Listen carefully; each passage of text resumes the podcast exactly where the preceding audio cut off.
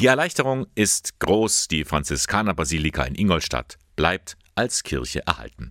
Das war nicht so ganz klar, nachdem die letzten verbliebenen Kapuziner von ihrem Orden abgezogen waren. Es hagelte Proteste, doch dann wurde bekannt, ein Freundeskreis, zu dem auch der ehemalige bayerische Ministerpräsident Horst Seehofer zählt, wird sich um die finanziellen Belange kümmern.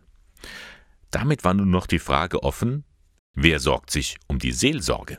Das ist nun auch klar.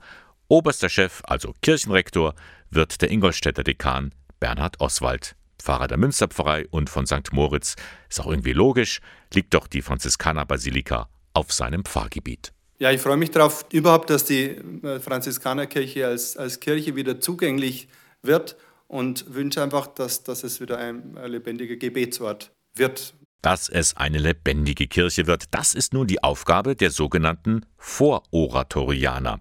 Eine Gruppe von drei Geistlichen, die gemeinschaftlich leben und bereits einige Aufgaben in der City-Seelsorge in Ingolstadt übernommen haben.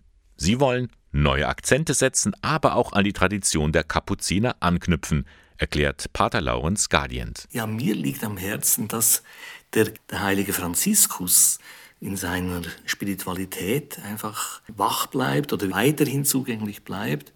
Und auch die Verehrung der Mutter Gottes in der Seitenkapelle der Schuttermutter, die schöne Figur, die zur Andacht einlädt. Und da finde ich, sollten wir auch wieder anknüpfen. Die Ingolstädter haben halt eine Verbindung zu ihrer Franziskanerkirche. Für viele war sie eine Art Zufluchtsort, zum Beispiel für Kirchenpfleger Martin Kleppmeier. Wir haben die Beziehung seit längerem, wo Kinder Ministranten waren. Wir sind immer gerne in der Franziskanerkirche gewesen und haben uns immer eingesetzt, egal ob Feste oder was vorzubereiten war. Deswegen freut es mich jetzt sehr, dass eine Lösung wieder gefunden wurde, dass die Kirche bald wieder geöffnet wird und wieder zum Leben erweckt wird.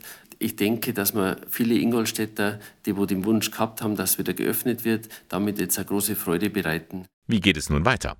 Zunächst wird die Kirchenverwaltung wieder vervollständigt und dann wird man zusammenkommen und überlegen, wie lange bleibt die Kirche tagsüber offen, zu welchen Zeiten wird es Gottesdienste geben. Auf jeden Fall soll alles mit einem Fest losgehen, darauf kann man sich jetzt schon freuen.